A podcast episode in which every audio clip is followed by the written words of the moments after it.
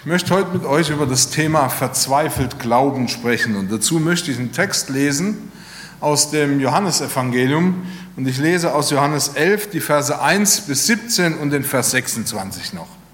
Ich lese Johannes 11, 1 bis 17 und den 26. Vers noch. Es lag aber einer krank, Lazarus aus Bethanien, dem Dorf Marias, und ihrer Schwester Martha. Maria aber war es, die den Herrn mit Salböl gesalbt hatte und seine Füße mit ihrem Haar getrocknet hatte, deren Bruder Lazarus war krank. Da sandten die Schwestern zu Jesus und ließen ihm sagen, Herr, siehe, der, den du lieb hast, liegt krank. Als Jesus das hörte, sprach er, diese Krankheit ist nicht zum Tode, sondern zur Verherrlichung Gottes, und damit der Sohn Gottes dadurch verherrlicht werde. Jesus aber hatte Martha lieb und ihre Schwester und Lazarus. Als er nun hörte, dass er krank war, blieb er noch zwei Tage an dem Ort, wo er war. Danach spricht er zu seinen Jüngern, lasst uns wieder nach Judäa ziehen. Und seine Jünger aber sprachen zu ihm, Meister, eben noch wollten die Juden dich steinigen und du willst wieder dorthin ziehen? Jesus antwortete, hat nicht der Tag zwölf Stunden? Wer bei Tag umhergeht, der stößt sich nicht, denn er sieht das Licht dieser Welt. Wer aber bei Nacht umhergeht, der stößt sich, denn es ist kein Licht in ihm. Das sagte er, und danach spricht er zu ihnen, Lazarus, unser Freund, schläft, schläft, aber ich gehe hin, um ihn aufzuwecken. Da sprachen seine Jünger, Herr, wenn er schläft, wird es besser mit ihm. Jesus aber sprach von seinem Tode. Sie meinten aber, er rede von einem leiblichen Schlaf. Da sagte es ihnen Jesus frei heraus, Lazarus ist gestorben. Und ich bin froh um euretwillen, dass ich nicht da gewesen bin, damit ihr glaubt. Aber lasst uns zu ihm gehen. Da sprach Thomas, der Zwilling genannt wird, zu den Jüngern, lasst uns mit ihm gehen, dass wir dort mit ihm sterben. Als Jesus kam, fand er Lazarus schon vier Tage im Grab liegen. Und ich lese noch den Vers 26, äh, 25 und 26. Jesus spricht zu ihr, ich bin die Auferstehung und das Leben. Wer an mich glaubt, der wird leben, auch wenn er stirbt. Und wer da lebt und glaubt an mich, der wird nimmer mehr sterben. Glaubst du das? Ich möchte noch mal beten. Vater, und ich danke dir, dass du uns dein Wort gegeben hast, dass dein Wort wahr ist und dass es lebendig ist und dass es Kraft hat. Ich bitte dich, öffne unser Herzen jetzt, damit wir dein Wort hören und verstehen, was du uns heute sagen willst. Amen. Viele von uns werden das vielleicht bestätigen können, dass wir manchmal näher an der Verzweiflung sind als am Glauben. Wenn wir das mal prozentual vielleicht gegeneinander halten würden, stellen wir vielleicht fest, dass die Anzahl der Tage, an denen wir voller Glaubensmut beten und fest darauf vertrauen, dass Gott handelt, zahlenmäßig deutlich geringer sind als die Tage, an denen wir beten und trotzdem scheinbar verzweifeln. Wir beten, wir schreien zu Gott und es geschieht nichts.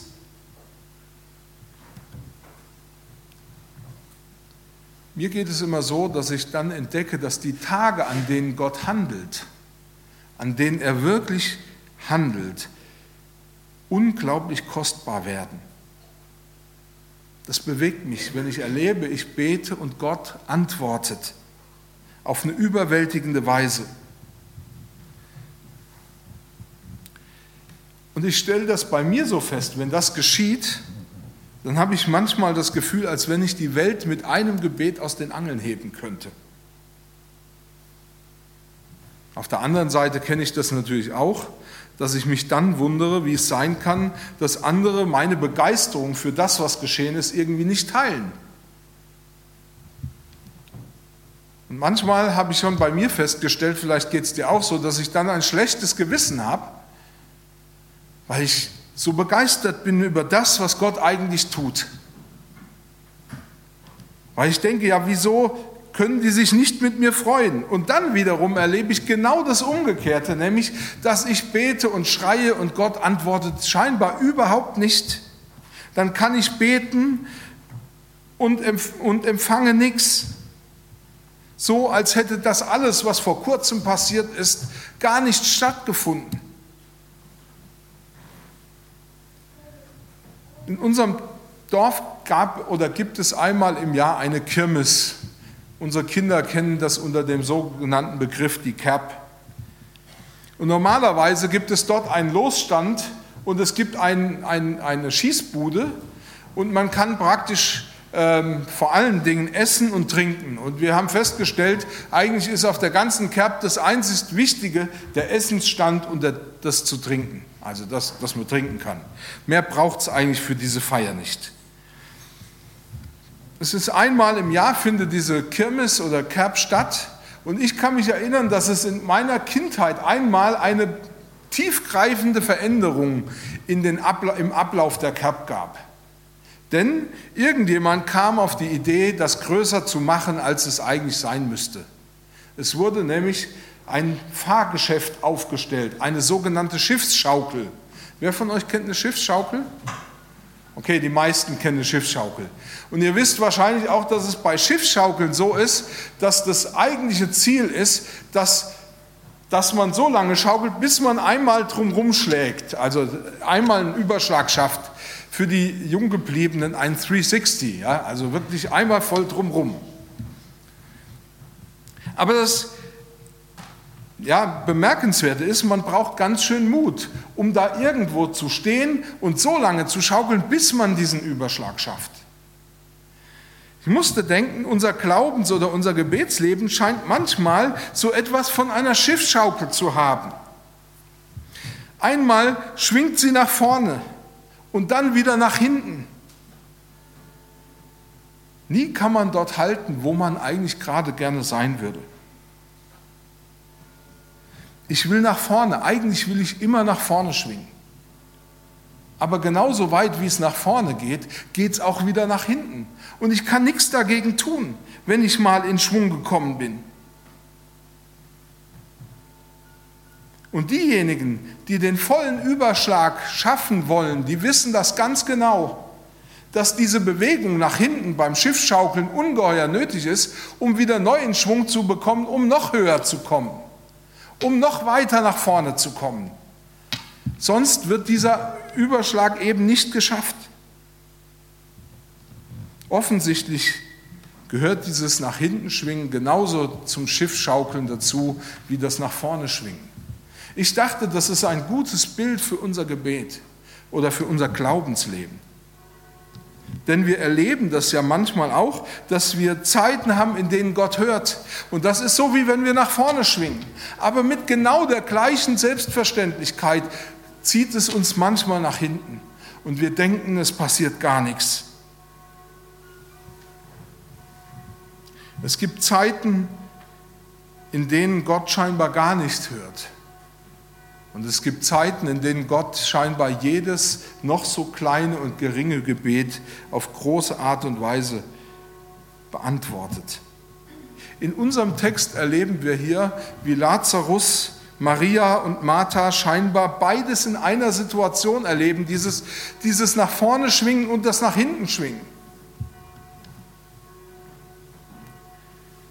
Wer die Geschichte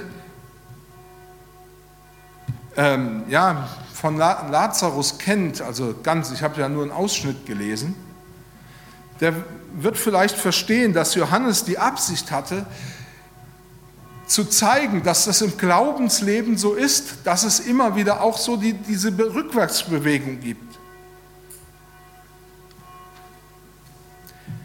Wer die Geschichte, die Lazarus, Maria und Martha mit Jesus verbindet, ein bisschen auch kennt, der weiß, wie eng die Verbindung zwischen Jesus und dieser Familie war. In unserem Text heißt es sehr deutlich, Jesus liebte Martha und ihre Schwester und Lazarus. Und diese Beziehung beruhte auf Gegenseitigkeit. Also man konnte sagen, Lazarus, Maria und Martha liebten Jesus und Jesus liebte sie. Maria beispielsweise zeigte das ja auf eindrucksvolle Weise, als sie Jesus ihr teuerstes Öl, das kostbarste, was sie hatte, nahm und über seine Füße goss, seine Füße salbte und dann zum Zeichen seiner Wertschätzung die Füße mit ihren Haaren abtrocknete. Vielleicht sitzt heute mancher hier und denkt, naja, Gott hat so seine Lieblinge. Die Leute, die ihm nahe sind, die denen hört er immer, auf die wird er besonders achten und dann geht alles gut. Aber mich, der ich vielleicht viel, viel kleiner und viel weniger bin, meine Gebete hört Gott nicht so. An Lazarus, an Maria und Martha sehen wir, dass Gott derjenige ist, der so nicht handelt, sondern der uns alle gleich liebt und der auf jeden Acht hat. Natürlich weiß ich, dass du vielleicht heute hier sitzt und denkst, ja, ich kenne das ganz gut. Ich bete und Gott hört nicht und Gott antwortet nicht und ich habe dieses schreckliche Gefühl, Gott ist mir ganz fern. Und ich wünsche dir, dass du heute ein Stück weit Mut kriegst in deinem Leben, dass du wieder neuen Mut bekommst.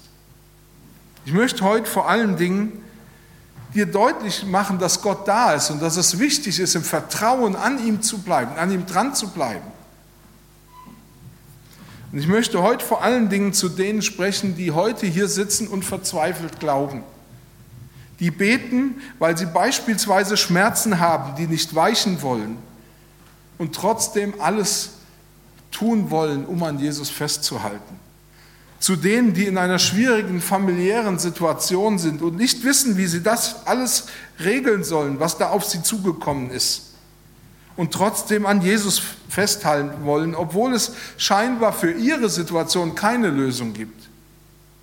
Ich möchte für all diejenigen sprechen, die um ihre Ehe kämpfen und scheinbar keinen Anhaltspunkt haben, dass es je wieder besser wird ich spreche zu denen, die in der Schule oder im Beruf oder im Studium überfordert sind. Oder zu denen, die Gott darum anflehen, dass er ihre Einsamkeit endlich aufbricht und es wieder hell wird. Und ich hoffe, dass ihr dadurch ermutigt werdet, was Gott euch in seinem Wort heute sagen kann. Ja, das Glaubensleben ist manchmal wie eine Schiffschaukel. Und manchmal glauben wir verzweifelt. Aber ich möchte euch zwei Dinge wesentlich mitgeben, in der Hoffnung, dass sie euch ein bisschen Mut machen und dass sie euch auch ein Stück weit wieder Durchhaltevermögen geben. Das Erste, was ich dir sagen möchte, verzweifle nicht, wenn Gott nicht sofort handelt. Verzweifle nicht, wenn Gott nicht sofort handelt. Das hat mich bewegt, als ich das lesen musste im Text. Da heißt es, da ließen die Schwestern Jesus mitteilen, Herr, dein Freund ist krank. Als Jesus das hörte, und man muss bei der, bei der äh, Mitteilung eigentlich immer die Aufforderung mitlesen, ähm, bitte komm doch, komm doch jetzt, komm, komm zu uns. Und als Jesus das hörte, sagte er, diese Krankheit führt nicht zum Tode. Sie dient dazu, die Herrlichkeit Gottes offenbar zu machen, denn durch sie wird der Sohn Gottes zu einer Herrlichkeit gelangen. Jesus liebte Martha und Maria und Lazarus. Aber als er die Nachricht erhielt, dass Lazarus krank sei, und das steht so wörtlich im Text, blieb er noch zwei Tage an demselben Ort. Wenn ich den Krankenwagen bestelle, weil ich einen Unfall hatte oder krank bin.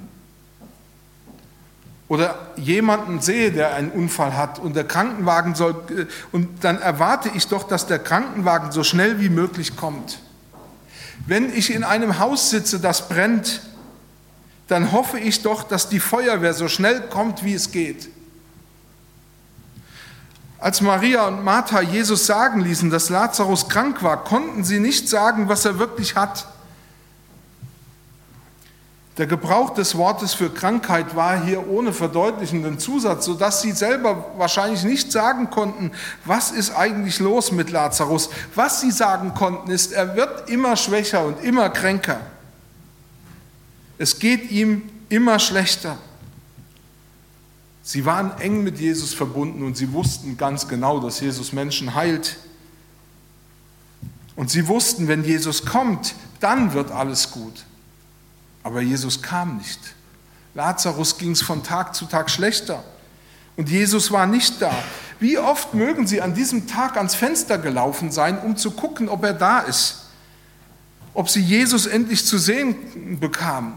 Vielleicht haben Sie sogar einen Boten an die Straße geschickt, wo, von der Sie erwarteten, dass Jesus auf ihr zu Ihnen kommt. Aber Jesus kam nicht und dann stirbt Lazarus. Eigentlich doch der Supergau. Der Mann im Haus war plötzlich tot. Seine Freundschaft zu Jesus hatte ihm ja offensichtlich nichts genutzt. Wo sind denn die Freunde, wenn man sie mal braucht? In der Not trennt sich eben die Spreu vom Weizen. Da sieht man, wer wirklich Freund ist.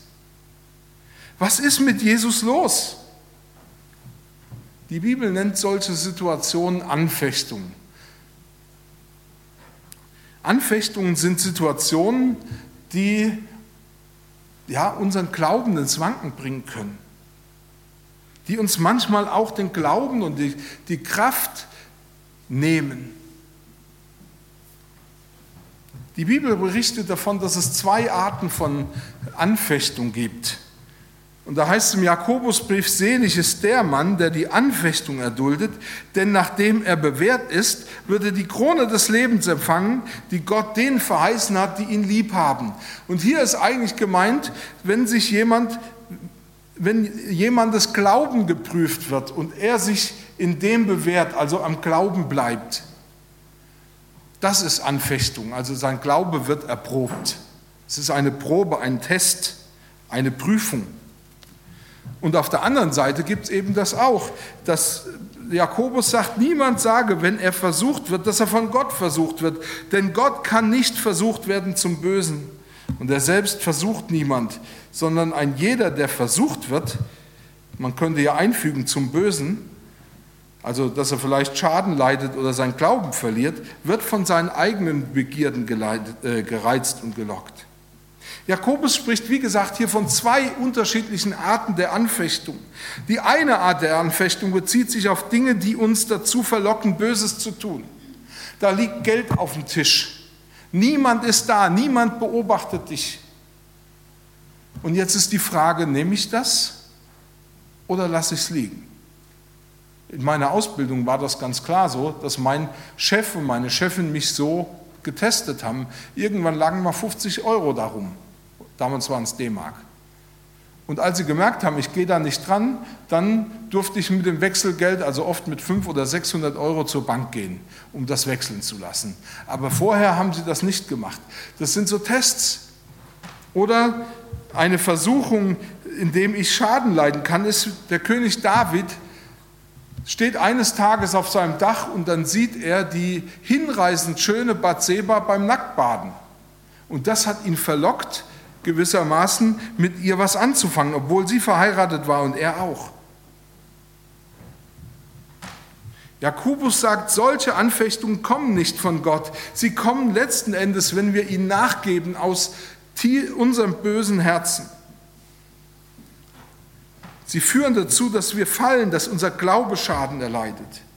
Aber die Anfechtung, die Maria und Martha zu erleiden hatten, war ganz anderer Natur. Hier ging es um die Erprobung des Glaubens, den diese beiden Frauen hatten. Und diese Art der Anfechtung oder Erprobung sollte dazu führen, dass ihr Glaube fest wird. Der Schreiber des Hebräerbriefs versucht, unter den unter der Verfolgung leidenden Christen zu sagen, werft euer Vertrauen nicht weg, welches eine große Belohnung hat. In solchen Erprobungsphasen, wenn du angefochten bist, dann wirf dein Glauben nicht weg, behalte ihn. Möglicherweise halten wir diese Prüfung, die wir gerade erleben, für ungerecht. Wir sind überzeugt, dass weder wir noch sonst jemand verdient hat, so leiden zu müssen. Doch jede dieser Prüfungen hat einen Sinn und verfolgt ein Ziel. Gott will sehen, vertraut er, vertraut sie auf mich.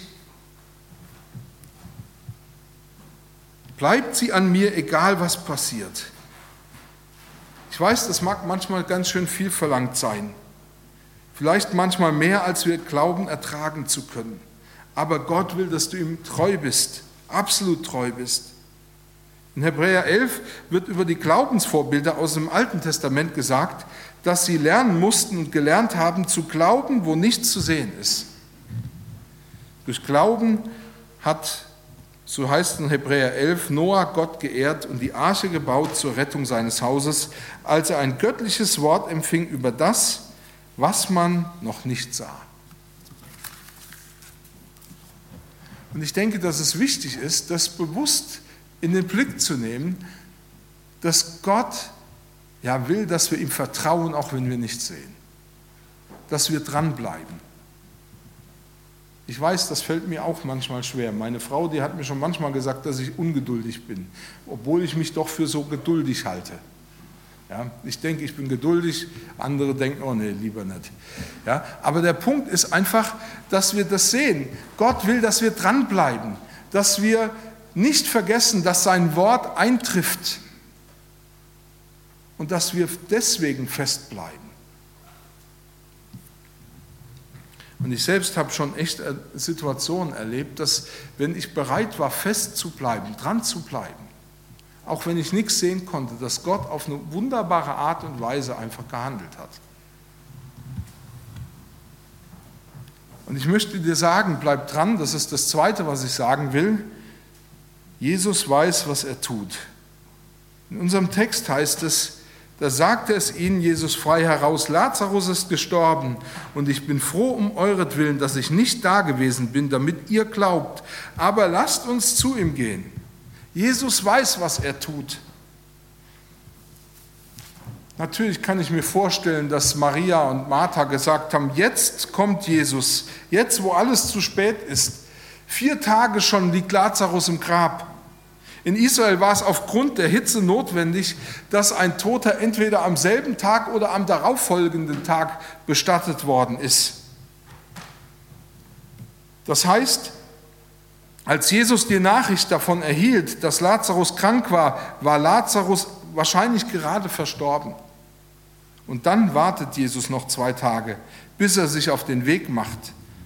Und wahrscheinlich dauerte sein Weg weitere zwei Tage, bis er endlich zum Grab seines Freundes kam.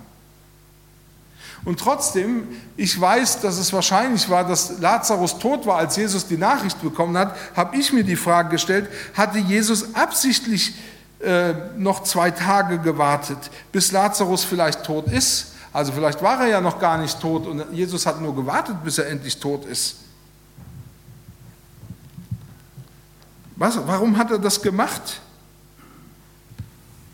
Oder hat er schon gewusst, dass wenn dieser Bote kommt, dass die Nachricht einfach zu spät kommt? Ich weiß, für Trauernde ist es manchmal ziemlich wichtig, eine Erklärung für das zu haben, was passiert ist. Manche denken stundenlang darüber nach, ob und was man hätte anders machen können, um diese Katastrophe zu verhindern. Vielleicht haben auch Maria und Martha darüber nachgedacht, dass sie in diesem Fall, wenigstens in diesem Fall mal eine Ausnahme hätten machen sollen und doch den Arzt verständigen sollen und sich eben nicht auf Jesus verlassen. Was hätte man alles tun können, aber man hat es nicht getan. Vielleicht hätte man Lazarus auch abhalten sollen, so schwer zu arbeiten, sich auch mal auszuruhen, mehr auf sich selber zu achten. Jesus sagt den Jüngern etwas, was für sie zunächst sicherlich wie ziemlich geschmacklos geklungen haben muss. Ich bin froh um euretwillen, dass ich nicht da gewesen bin, als Lazarus gestorben ist. Also da würde jeder Einzelne, da würde ihm das Herz in die Hose rutschen, wenn er sowas zu hören kriegt. Jesus wusste, dass der Glaube manchmal wie eine Schiffschaukel ist, der nach vorne und nach hinten schwingt. Er muss zurückschwingen, damit er weiter nach vorne und in eine höhere Höhe kommt. Der Text macht deutlich, dass Jesus in all dem Geschehen eigentlich wollte, dass die Jünger lernen, über die Umstände hinweg zu sehen und ganz auf Jesus zu vertrauen. Auch dann, wenn es dumm auszusehen scheint. Jesus wusste, Bald werde ich derjenige sein, der ans Kreuz geschlagen und hingerichtet wird. aber ich werde auferstehen.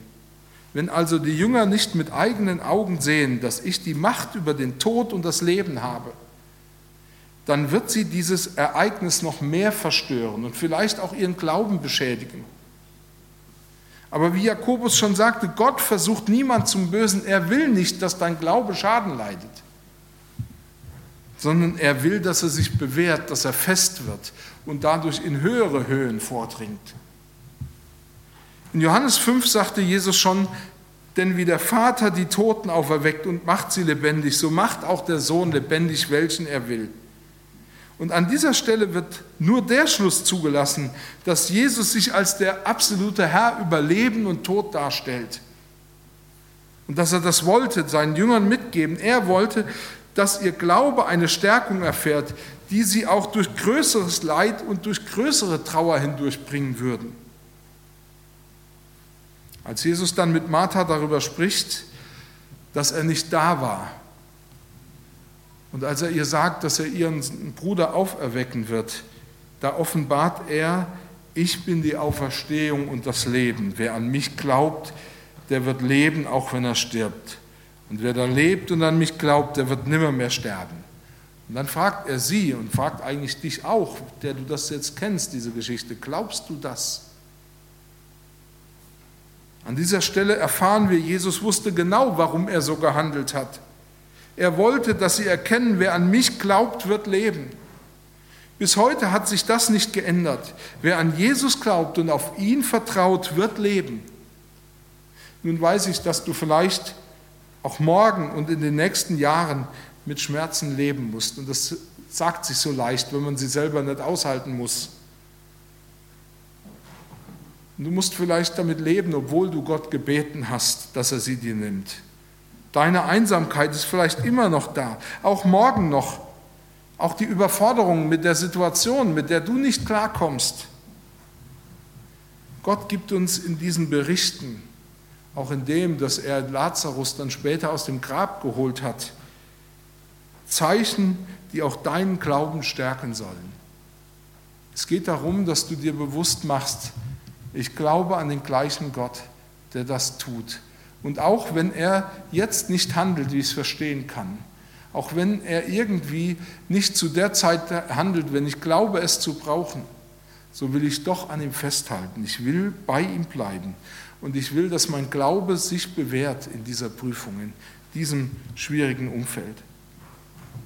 Und ich will dir heute mitgeben, dass du vertraust, dass Jesus weiß, was er tut, auch wenn es dumm aussieht, und du vielleicht manchmal denkst, warum muss das jetzt genau so laufen?